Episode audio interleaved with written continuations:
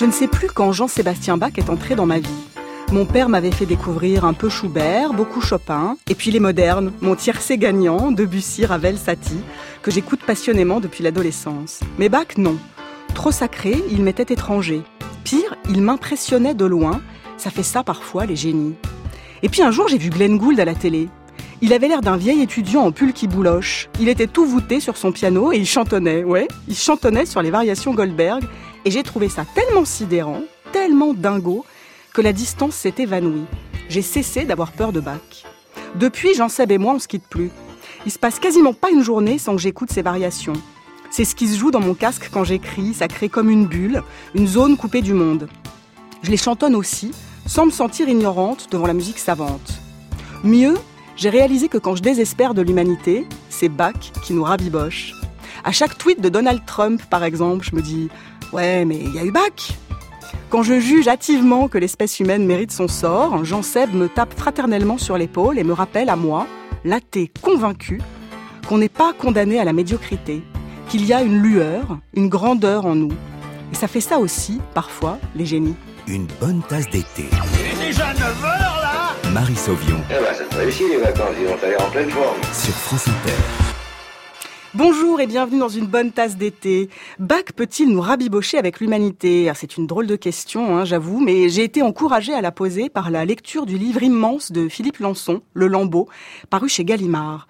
Le journaliste, rescapé de l'attentat de Charlie Hebdo en janvier 2015, il raconte que l'écoute quotidienne, quasi obsessionnelle de Bach, l'a carrément soigné lors de son interminable séjour à l'hôpital. Jusqu'à 10h, on va donc parler de Bach, de Glenn Gould, mais aussi de Mozart, de Rachmaninoff, de pop et de rock, et plus largement des pouvoirs de la musique sur l'âme et le corps, avec deux invités qui, oh merveille, parlent musique infiniment mieux que moi. Le premier s'appelle David Christoffel, bonjour. Bonjour. Alors musicologue, spécialiste des rapports entre poésie et musique, vous produisez des émissions de radio, vous écrivez des opéras et des livres, et vous avez publié au printemps La musique vous veut du bien aux presses universitaires de France. Oui, la musique vous veut du bien. C'est un peu comme quand on dit un voisin qui vous veut du bien. oui, c'est C'est, une bienveillance qui est peut-être un peu trop appuyée pour euh, être honnête. Alors j'ai enquêté sur tous ces discours. Alors dans, dans, ce livre, effectivement, vous évoquez tous les tous les pouvoirs, toutes les vertus qu'on prête à la à la musique, à tort ou à raison, depuis l'Antiquité. Euh, la musicothérapie, elle a le vent en poupe en 2018. Hein? Oui, elle prend de nouvelles formes avec euh, beaucoup d'études qui portaient essentiellement sur le cerveau, puis qui réactivent en fait des choses qu'on a toujours un peu dit sur la musique depuis l'Antiquité, que elle elle apaise, qu'elle peut exciter euh, aussi, mais peut-être aussi exciter la colère, voire un peu trop charmer, voire aussi nous abêtir parfois. Alors, euh, mon deuxième invité s'appelle Marc Le Boucher. Bonjour. Oui, bonjour. Alors, vous êtes euh, éditeur, écrivain, euh, vous êtes l'auteur d'une biographie de Jean-Sébastien Bach, disponible en poche chez Folio. et vous avez aussi écrit récemment Le souffle et le roseau chez Salvatore. D'où vient votre passion pour Jean Seb Eh bien, d'abord, c'était une, passion d'enfance. Un tout petit, écouter déjà dans le salon de mes parents cette musique avec un, un, disque vinyle un peu sévère. On voyait un homme en perruque qui faisait un petit peu peur hein, sur couverture noire. C'était les années 60 finalement, et on écoutait ça un peu religieusement. Et puis j'y suis retourné euh, un peu plus tard à la suite d'une commande de mon ami Gérard de Cortange chez chez Gallimard qui m'a dit écoute je veux une biographie de, de Jean-Sébastien Bach, mais pas quelque chose de technique, quelque chose de beaucoup plus grand public. Alors je dis mais je suis pas forcément un spécialiste, c'est impressionnant. Si si, vas-y, vas-y. Et du coup, euh, j'ai essayé de répondre aux questions que je me posais sur Jean-Sébastien Bach, un peu comme on fait une interview parfois, hein. et euh, en particulier ses rapports religieux, ses rapports au monde de son temps, et puis essayer de comprendre cette passion extraordinaire pour euh, pour la musique et pour l'homme. Très bien. Alors, on a une marotte dans une bonne tasse d'été. C'est de prendre le pouls des piétons de Paris croisés au hasard. À nos témoins du jour, on a demandé quelle musique ils écoutent pour se faire du bien. En fait, c'était bien avant qu'elle soit bien connue, une chanson de Jane.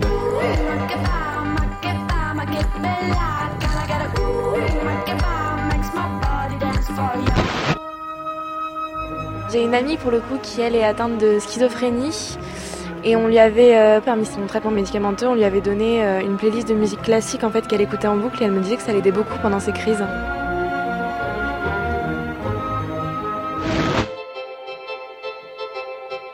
Métronomie, j'aime bien. J'ai l'impression d'être en vacances, puisque je ne prends pas de vacances cette année.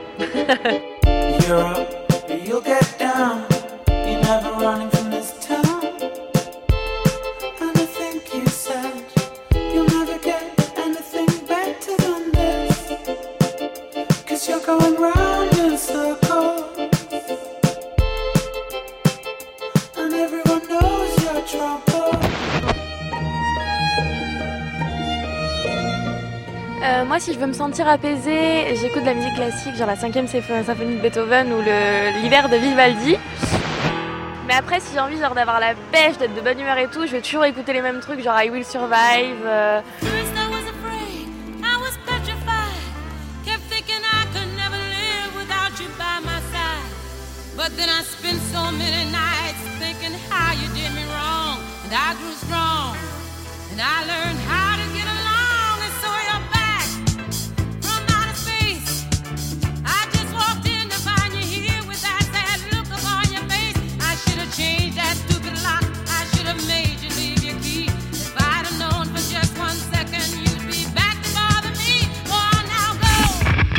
David Christoffel, une réaction à notre micro-trottoir. Je vous vois prendre des notes Non, parce que. I, I Will Survive, moi, ça, ça m'appelle à un jeu de connotation footballistique euh, qui euh, fait un peu l'effet des vers cérébraux. C'est Oliver Sacks qui euh, parlait de ces airs qui vous restent dans la tête, dont vous pouvez pas Les musiques vous départir, les musiques entêtantes et qui, euh, du coup, bloquent un peu la jouissance qu'on devrait pouvoir en tirer. D'accord. Marc Le Boucher, Ba- Bach n'y est pas. euh, C'est un scandale. Ah oui, c'est absolument scandaleux. Mais enfin, il y a quand même son contemporain euh, Vivaldi hein, qui, est, qui est présent. Euh, L'univers de la musique baroque euh, qu'on a vraiment redécouvert depuis plusieurs décennies et là bien présent aussi. Mais euh, parfois, on est un petit peu, comme vous dites, troublé par certaines mélodies. Moi, j'avoue j'ai une, petite fille de deux ans et je, je rechante les comptines quelques décennies après. Et il y en a qui trottent dans la tête, en effet. Oui, ça s'appelle l'enfer. Euh, les comptines dans mon souvenir lointain. Euh, Dites-moi, alors, qu'est-ce que vous auriez répondu l'un et l'autre à cette question-là? Quelle musique écoutez-vous euh, selon vos humeurs pour vous faire du bien? Marc Le Boucher. Alors moi je dirais que plus récemment c'est certaines cantates de Jean-Sébastien Bach et euh, de Dietrich Buxtehude euh, qui euh, qui sont tout à fait roboratives parce qu'elles font, on va en parler peut-être plus longuement et euh, notamment avec David Christoffel qui a fait un livre tout à fait érudit. justement, elles font passer par différents états d'âme hein, et elles nous emmènent peut-être de l'affliction, de la tristesse, de, la difficulté à sortir de soi-même à des états peut-être de, sérénité, sinon de joie.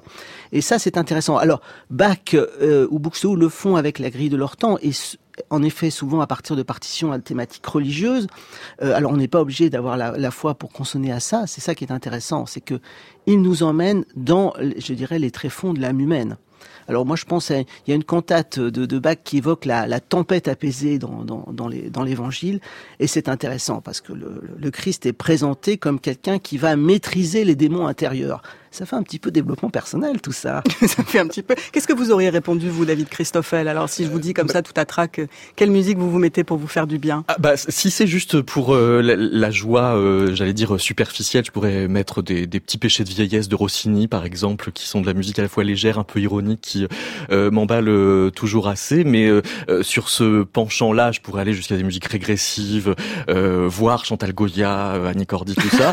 Euh, et puis si c'est effectivement pour euh, euh, une ivresse un peu plus intellectuelle, alors je pourrais me mettre même à jouer euh, Bach, et effectivement qui euh, porte des effets euh, bien spécifiques euh, sur moi. Eh ben alors on parle des musiques qui élèvent, qui transportent, qui soignent peut-être jusqu'à 10 heures. Parlez-nous de vous et de vos musiques préférées sur l'appli France Inter et sur Twitter, hashtag tasse d'été.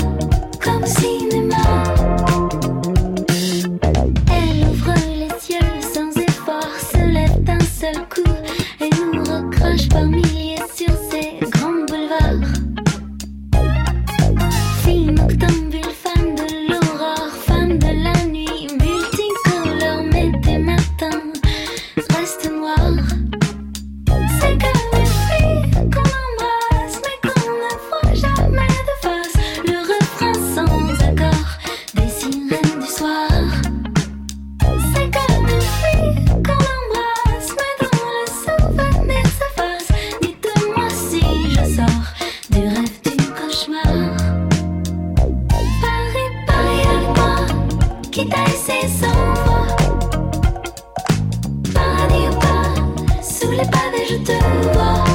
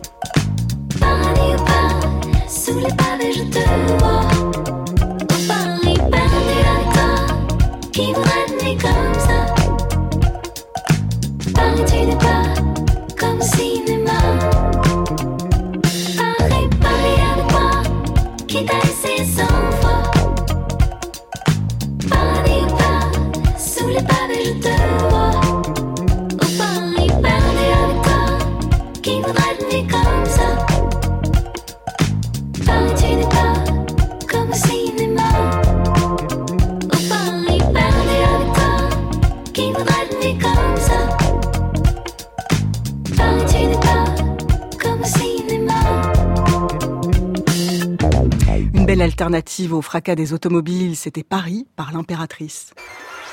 France Inter, C'est pas juste un départ en vacances, Marie Sauvion, c'est une occasion de découvrir le monde. une bonne tasse d'été. Bienvenue dans une bonne tasse d'été si vous nous rejoignez maintenant. Ce matin, on parle musique, grande et petite. On parle de ce génie de Bach et de musicothérapie avec l'écrivain Marc Le Boucher, auteur d'une biographie de Bach chez Folio, et le musicologue David Christoffel qui signe La musique vous veut du bien chez PUF. Et pour donner le là, plongeons tout de suite dans un grand bain de musique.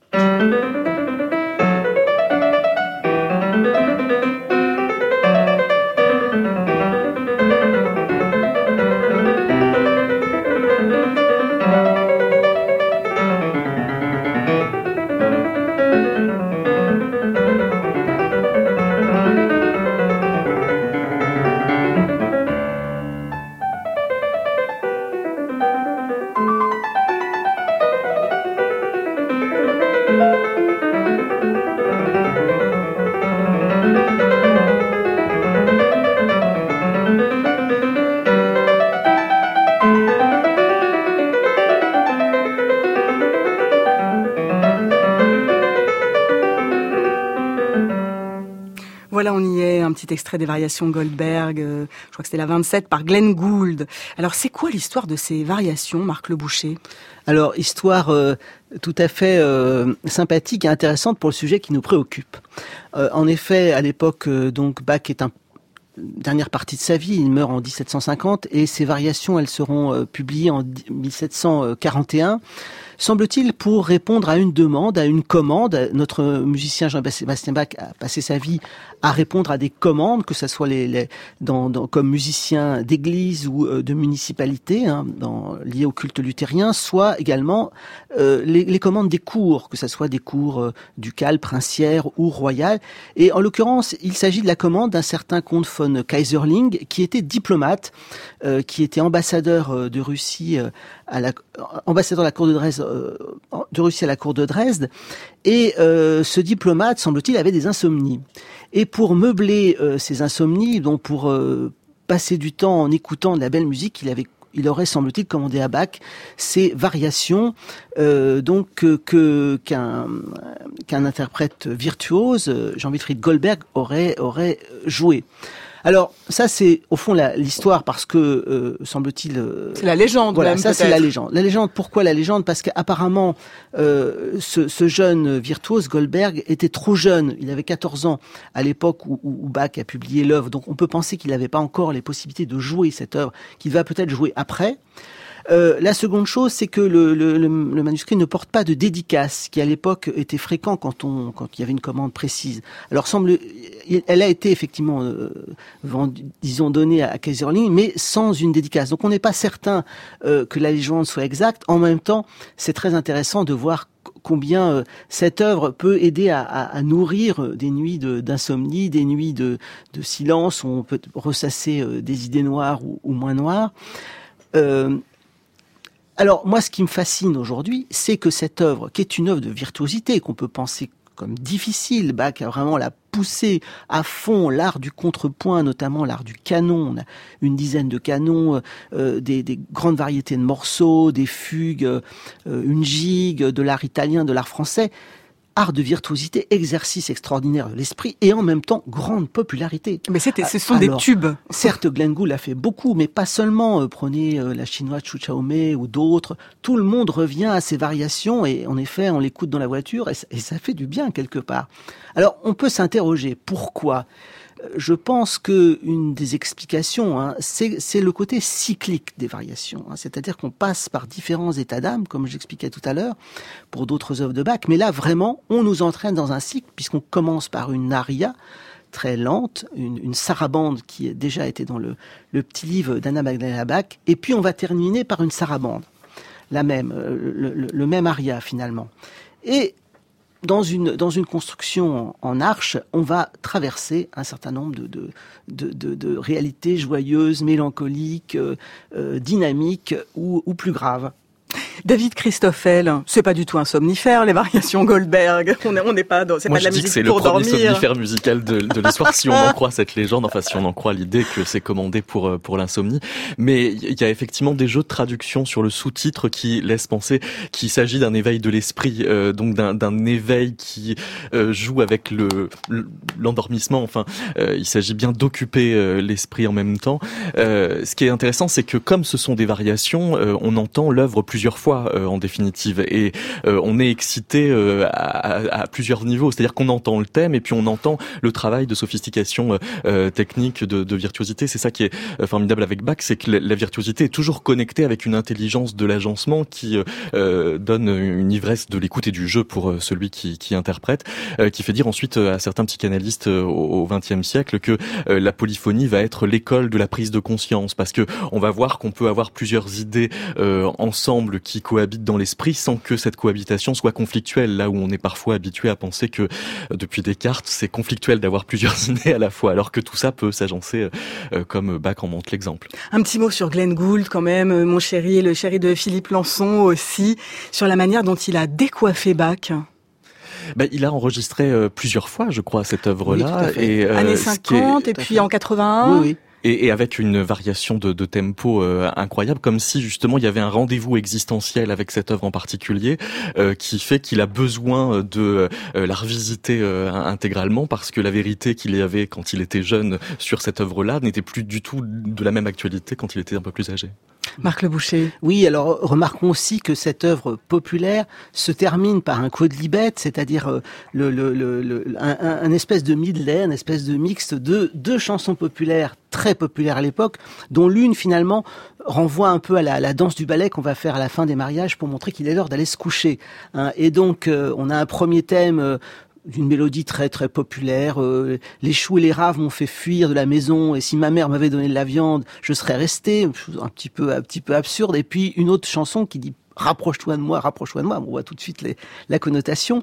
Et à partir de là, Bach va nous faire un- un- une sorte de medley. Mais ça m'a fait un peu penser à, ce, chanteur Israël euh, Kamaka Wiwol qui a fait euh, un mixte avec euh, la chanson euh, Over the, Rainbow par exemple et euh, What a Wonderful, World par exemple. C'est assez euh, amusant. On peut comparer les deux finalement. Alors euh, le, chanteur a fait quelque chose d'un peu moins complexe que Bach, il n'empêche qu'il y a un peu cette même intuition.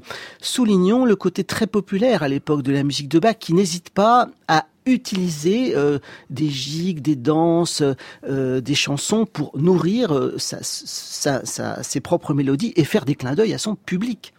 Alors Bach naît en, en 1685 dans une famille nombreuse où tout le monde est musicien, Oui, c'est oui. bien ça? C'est assez fréquent à l'époque. hein. Alors, non seulement la famille de Bach contemporaine est, est une famille de musiciens, mais sur plusieurs générations. Donc, on a des organistes, on a des, sonneurs de ville hein, qui, euh, qui jouent sur les beffrois des chorales, on a euh, des facteurs, on a un certain nombre de, violonistes. euh, Voilà, tout ce monde-là, en effet, pour gagner sa vie, fait de la musique et, le, le jeune Bach va plonger immédiatement dans l'éducation musicale. Ses fils également seront des musiciens éminents, en particulier trois ou quatre d'entre eux. Hein. Euh, dans l'Europe d'Haydn et de Mozart, les, les fils Bach vont jouer un rôle important. Alors on sait aujourd'hui, David Christoffel, et vous en parlez dans votre livre La musique vous veut du bien, euh, ce que fait la musique au, au cerveau des enfants, l'importance de l'apprentissage de la musique. Euh, elle, a, elle aurait, enfin cet, cet apprentissage aurait des vertus, des vertus inouïes, notamment sur le langage.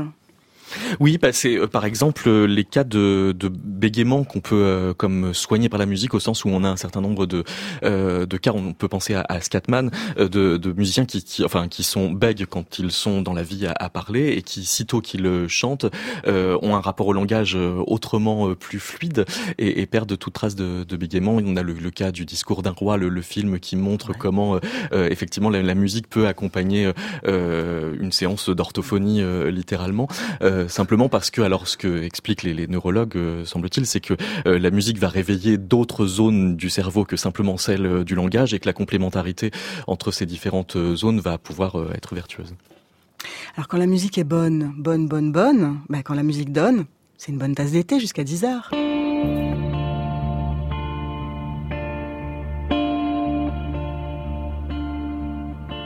Something in every night, brings desire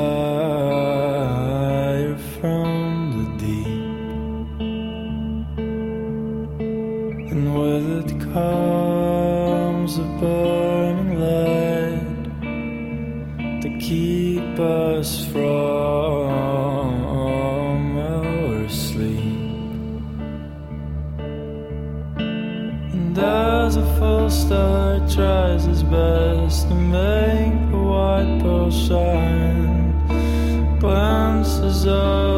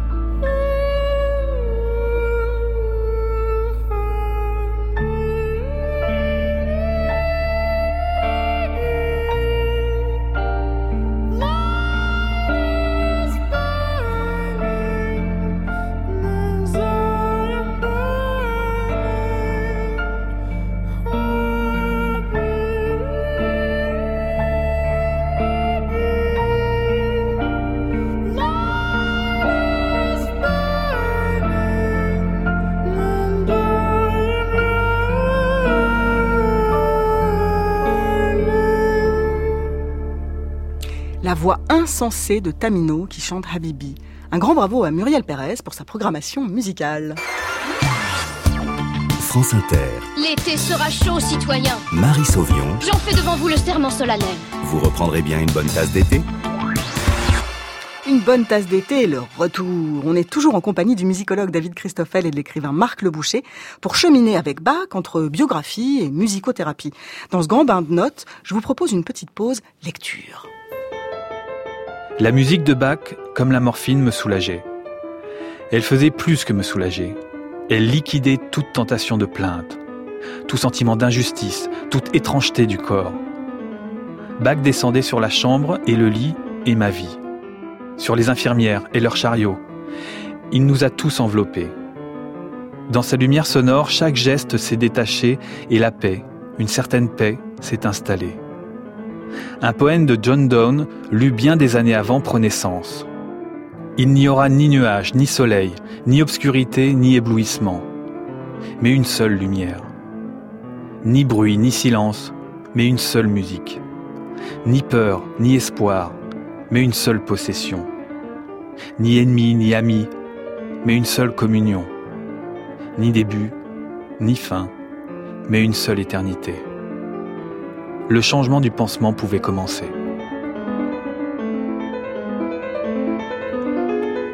C'est un extrait du Lambeau de Philippe Lançon, lu par le camarade François Audouin, qui n'est pas seulement un réalisateur de talent, qui est aussi un artiste tout court. David Christoffel, la musique médicament, c'est un rêve vieux comme l'antique. Oui, ben on a le cas de Pythagore qui euh, était à la fois mathématicien, euh, théoricien de la musique et euh, médecin et qui cherchait quelques emboîtements possibles et on en fait parfois le premier musicothérapeute de l'histoire. Mais on a des, cas de soins par la musique déjà bibliques avec le cas du, roi David. Absolument. Saul, justement. Et, et Saul. Mais alors vous racontez aussi des histoires assez assez extraordinaires hein, dans, dans la musique Vos voeux du bien. Vous racontez qu'on a quand même longtemps navigué entre magie, charlatanisme, fantasme et, et grand n'importe quoi. Oui, parce qu'on on a eu aussi euh, des fois des, des tentatives de vouloir euh, faire des flûtes dans certaines plantes médicinales pour euh, soigner en, en fonction de la plante euh, certaines euh, certaines pathologies. On a évidemment le cas de, de la tarentelle, qui est euh, un, un cas formidable de charlatanisme où euh, on devait euh, adapter telle tarentelle à telle euh, tarentule, Tarentule, oui, euh, c'est ça, l'araignée parce que pour en pour- soigner pour le lutter, venin, voilà. alors que euh, danser quand on vient d'être piqué par une araignée, c'est peut-être pas forcément le meilleur moyen de, de s'en sortir puisque ça répand le venin d'autant plus rapidement. Euh, oui, donc on, on a pas mal de, de, de, de pseudo-sciences qui courent sur le sujet et puis dès qu'on essaye de rationaliser les choses et puis euh, d'en tirer de, de vrais sucs médicaux, et ben en général on est plus modeste et beaucoup plus prudent. Alors en exergue de votre livre, Marc Le Boucher, il y a cette citation Le but de la musique devrait n'être que la gloire de Dieu et le délassement des âmes. C'est quoi ce délassement des âmes? Je, je, c'est intéressant de mettre les deux en, en, en perspective. Hein, c'est ce que fait Jean-Sébastien Bach, en effet. Euh, rappelons, nous, nous sommes à l'époque où il n'y a pas vraiment de différence en le- entre le profane et le religieux. Hein, on a du mal à se représenter dans notre société complètement sécularisée. Aujourd'hui, On, a- on a perdu toute, toute attache religieuse, si vous voulez. Euh, ça n'empêche pas certains d'être croyants ou pas, mais, euh, mais à l'époque, il n'y a pas tellement de, de distinction. Mais il n'empêche quand même qu'on voit bien qu'il y a des œuvres chez Bach qui sont euh, des œuvres euh, à finalité davantage euh, profane, davantage instrumentale. Euh, et euh, il s'agit en effet peut-être de détendre aussi les, contemporains, de leur faire éprouver de la joie, du plaisir. Euh, le plaisir n'est pas absent euh, chez Bach. Alors, il y a des cantates extrêmement joyeuses. Pensons à la cantate du café. Nous sommes encore à l'heure on, on boit du café, hein, qui est une, cantate extrêmement vivante, faite pour une occasion de, délassement. Si on écoute aussi ces variations Goldberg, ou je pense également au partita, par exemple, hein, entre autres choses, qui sont des, musiques extrêmement euh, apaisantes, calmes, euh, et qui euh, peuvent vous faire en effet penser à autre chose.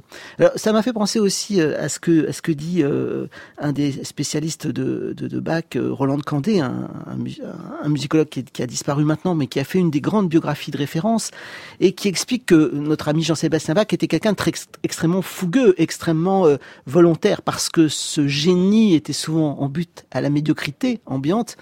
Et il a cette phrase que je retrouvais l'autre jour, il dit ah ben quand Bach est un peu excité, ben finalement l'orgue va le calmer, donc il va il va s'adonner sans doute avec plaisir, même si c'est utilitaire, à cette, à cette euh, pratique musicale qui va peut-être le détendre un peu dans ses rapports difficiles avec d'autres. David Christoffel, quand on vous lit, on a l'impression que cette association actuelle hein, qui est faite entre musique, hein, surtout musique classique, et bien-être, détente, détente, relaxation, etc., que ça commence à vous porter un peu sur les sur les nerfs. Euh, on a l'impression que ça vous agace, quoi, et que et que et qu'on oublie la dimension esthétique, architecturale, euh, complètement euh, dingue parfois de la de la musique, au profit de son effet l'exomile, on va dire. Oui, bah, ce qui m'agace beaucoup, c'est le côté fleur de bac que l'on fait passer, porter à Jean-Sébastien Bach pour jouer de, de, de l'homonymie, et, et, surtout le rapport finalement très réducteur au, au, répertoire, c'est-à-dire que quand vous dites musique classique, c'est quand même en général une vision de la musique classique extrêmement resserrée euh, sur un répertoire qui va en gros de, de Vivaldi euh, à Ravel et euh, on a des, des, travaux qui montrent qu'effectivement les musiques post-tonales ou les musiques qui utilisent des gammes à 12 tons et pas seulement do ré mi fa sol la si sont des musiques sur lesquelles on compte beaucoup moins pour avoir un, un, effet musicothérapeutique donc on va pas avoir d'effet boulez comme on aurait un effet Mozart pour reprendre l'expression d'Emmanuel Bigan.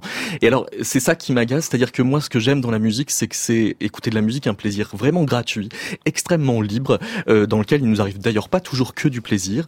Euh, là où toutes ces études, tous ces discours, euh, finalement finissent par avoir un caractère quasi normatif. Et puis quand on nous dit que la musique chorale pourrait avoir des effets encore plus forts sur le cerveau, eh bien on va nous faire un plan choral et puis on, va nous amener vers ça. Et c'est vraiment ce qu'il y a de, de, de, de du bien derrière le, vrai de ces études qui m'inquiète. Alors j'ai lu un article très sérieux du Figaro sur un agriculteur qui avait guéri ses courgettes en leur passant de la musique la nuit. L'histoire ne dit pas s'il leur passait ça.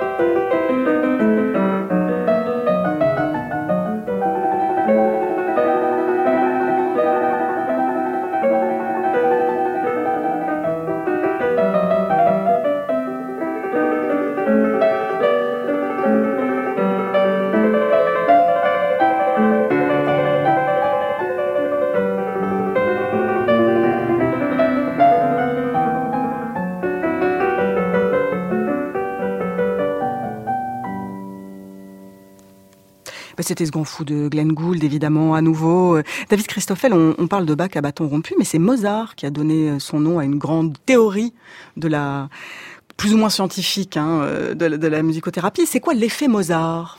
C'est une étude qui a été euh, menée dans les années 90 euh, qui consistait à exposer des étudiants à une sonate de Mozart et à tester leurs compétences en mathématiques juste après avoir écouté cette sonate pour la comparer avec les mêmes résultats et la même efficacité sur des étudiants qui n'avaient pas écouté la sonate et on en a déduit que effectivement l'écoute d'une sonate de Mozart finissait par accroître les, euh, les, les, les, compétences en mathématiques. Et puis après, eu des contre-études qui ont montré que c'était pas si clair que ça et que quand bien même ça le serait, ça marcherait aussi bien avec Vivaldi ou bien avec Bach. Et là encore, on reste toujours euh, dans un répertoire euh, très très serré sur la musique tonale. Marc Le Boucher, pourquoi est-ce qu'on écoute tellement volontiers des musiques terriblement tristes? Alors euh, oui, c'est comme si on avait envie de plonger davantage dans sa propre tristesse, si on avait envie euh, d'aller jusqu'au fond, au fond du fond, pour euh, pour après peut-être mieux remonter, je ne sais pas. Mais c'est vrai que pourquoi s'expliquer le, le, le, succès ou l'attrait pour le la musique de Schubert, par exemple, ces sonates de piano, on a, une, espèce, de ressac d'une mer qui qui vous envahit. Alors peut-être que c'est pour mieux en, en sortir. Peut-être aussi il y a cette dimension, je crois David Christoffel a, raison de dénoncer une, forme d'utilitarisme. Hein. Euh, la musique doit être quelque chose où on, plonge gratuitement. Alors si, si c'est forcément pour avoir un effet immédiat, euh, ça nous prive de toute dimension d'imaginaire ou, de symbolique. On donne tout pour la musique dans une bonne tasse d'été jusqu'à 10 heures.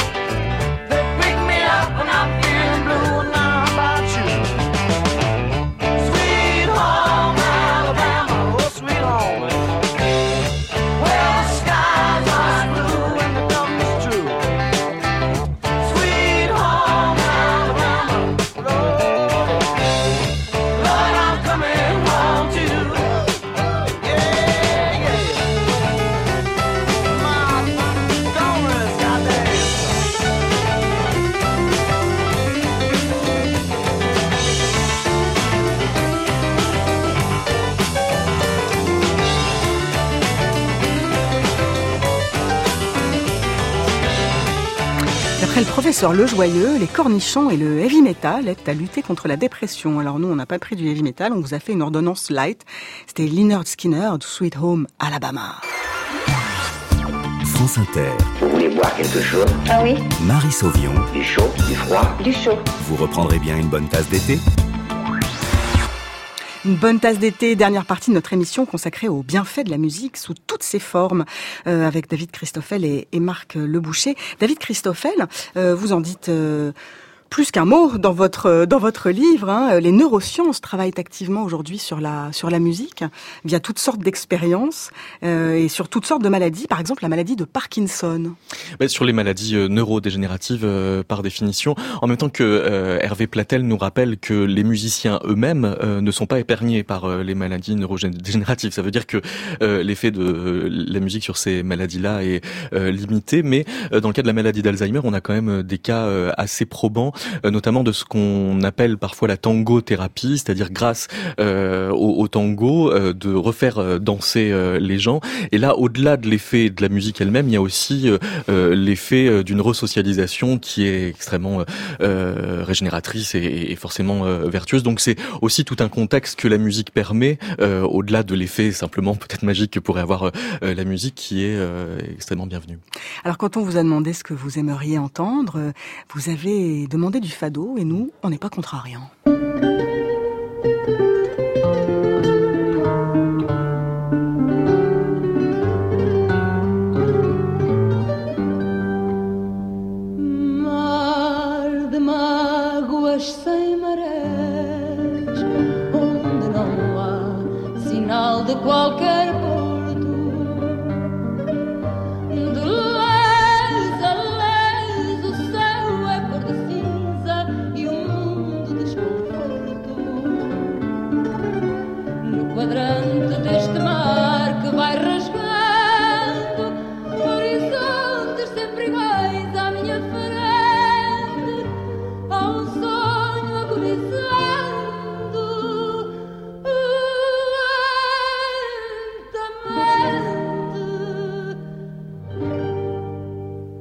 C'était Amalia Rodriguez, bien sûr, Triste Sina, pardon pour ma prononciation lamentable.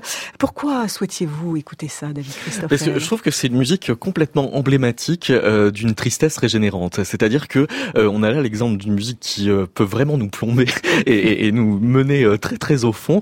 Et, la musique a cette capacité à, à capter notre puissance de désespoir, à aller vraiment très au fond, et en même temps, bah, ça a un effet cathartique. C'est-à-dire que c'est parce que peut-être c'est une musique qui fait miroir à notre noirceur la, plus terrible euh, que l'on finit par euh, retrouver le chemin euh, d'un peu de meilleure bonne humeur. Quoi. Marc Le Boucher, on vous a posé la même question, bien sûr, et vous avez suggéré ça.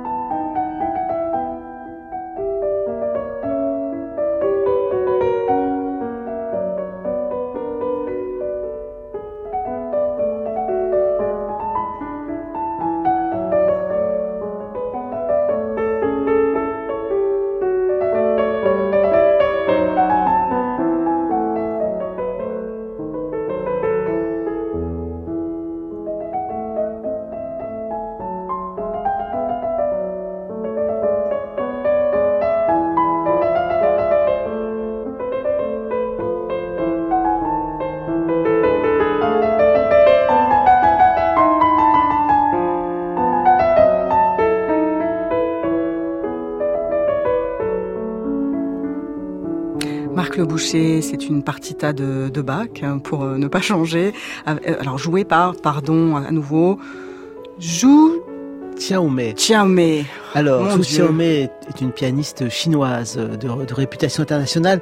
Pourquoi ce choix? D'abord parce que il me semble que ces partitas c'est un premier accès tout à fait euh, simple et ouvert à la musique de Bach. Alors il y a une, il y a une progression de difficulté quand on quand on les écoute, mais elles sont vraiment une, une première manière d'entrer dans l'œuvre du compositeur. Il y en a mille autres, mais celle-là est sans doute à, à, privilégier.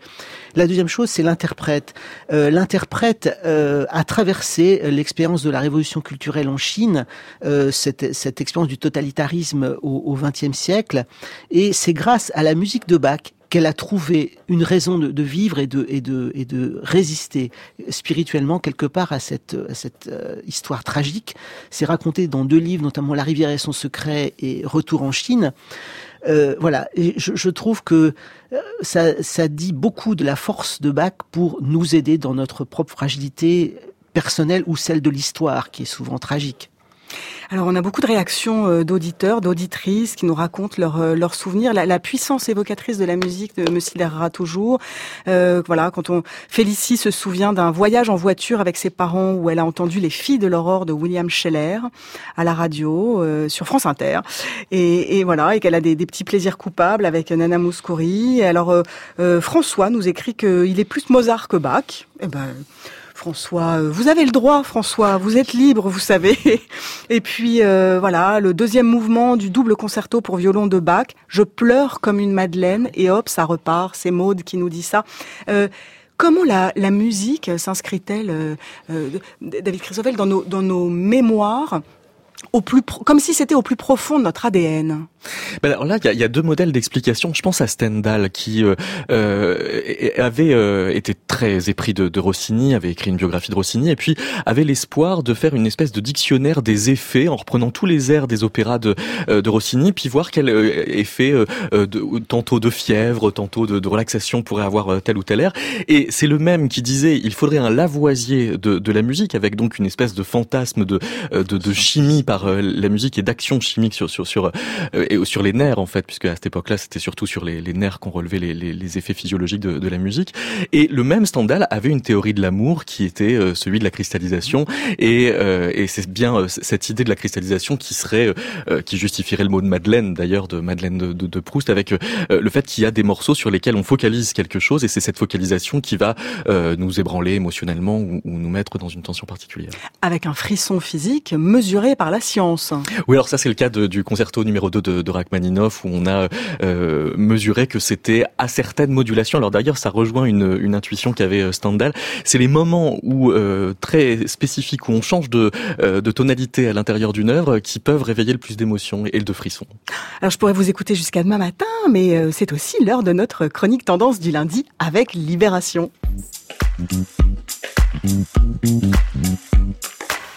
Bonjour Alexandra Schwarzbrod. Bonjour Marie. Alors vous êtes directrice adjointe de la rédaction de Libération et vous nous parlez aujourd'hui d'une tendance qui monte, courir en ramassant des déchets.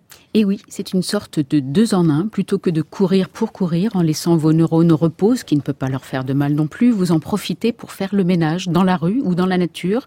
Vous vous faites du bien et vous faites du bien à l'environnement. C'est pas beau ça D'autant qu'il y a de quoi faire entre les mégots, les canettes, les sacs plastiques, les papiers gras, les mouchoirs usagés. On ne compte plus tous ces détritus qui polluent notre environnement. Alors évidemment, ce n'est pas très sexy car il vous faut courir avec un sac poubelle, non, pas sur la tête, à la main et biodégradable s'il vous plaît. Cette activité s'appelle le plugging, nous révèle Emmanuel Perret, un néologisme issu de la contraction du mot jogging et du verbe pluck up qui signifie ramasser en suédois. Et que vient faire le Suédois là-dedans? Eh bien, figurez-vous que cette initiative est née en Suède, dans le cerveau de citoyens indignés par ce qu'ils voyaient tous les jours sur leur chemin. L'idée a été récupérée par des Français qui ont créé l'association Run Eco Team. Oui, c'est vrai, ils auraient pu faire un effort pour franciser un peu le nom, mais j'imagine qu'ils voulaient toucher le plus grand nombre. Et cette association a créé une page Facebook en 2016, encourageant les joggeurs à courir pour un monde plus propre. Eh bien, cela donne, redonne foi en l'humanité. Gros succès de l'initiative, qui a donné lieu à une vidéo qui a fini par taper dans l'œil de Mark Zuckerberg. Et oui, le patron de Facebook en personne, qui a mis en ligne cette vidéo sur son profil Facebook et celle-ci a été partagée par plus de 83 millions de followers. Ah oui. Résultat, aujourd'hui, l'association compte 20 000 membres dans 103 pays. Alors, je le précise tout de même, vous n'êtes pas obligé de courir pour ramasser des déchets. Quand vous partez en randonnée en montagne, vous pouvez glisser un sachet dans votre sac à dos pour ramasser les bouteilles ou les emballages de barres vitaminées. Idem pour les plages. Je connais une petite crique à Marseille, dont je ne vous donnerai pas le nom, où tous les jours, qu'il pleuve ou qu'il vente, et il vente beaucoup à Marseille, une dame du nom de Bernadette vient se baigner en ramassant les déchets. Je la salue bien bas, ainsi, que toutes celles et tous ceux qui se livrent à la même activité. Merci Alexandra Schwarzbrod. À la semaine prochaine pour d'autres tendances Libération. Eh ben, une bonne tasse d'été. C'est déjà fini. Il est l'heure de dire au revoir à mes invités. Merci à l'écrivain Marc Le Boucher. Je rappelle que votre biographie de Bach est disponible chez Folio. Merci, à vous, David Christoffel. On peut lire La musique vous veut du bien aux presses universitaires de France, l'un de nos partenaires de l'été. Et pour ceux qui ne l'auraient pas encore lu, je rappelle que Le Lambeau de Philippe Lançon est disponible chez Gallimard. Demain à 9h, on parlera de ça. Allez, petit, concentre-toi Utilise ta tête Alors, Alors, cette émission était réalisée par euh, Céline Hilla et Clément Nouguier, préparée par Sophie Hoffman et Marion Philippe, avec l'aide d'Audrey Abraham, Colin Posnigruel et Aliette Ovine. À la technique, un grand merci à Bruno Poncet.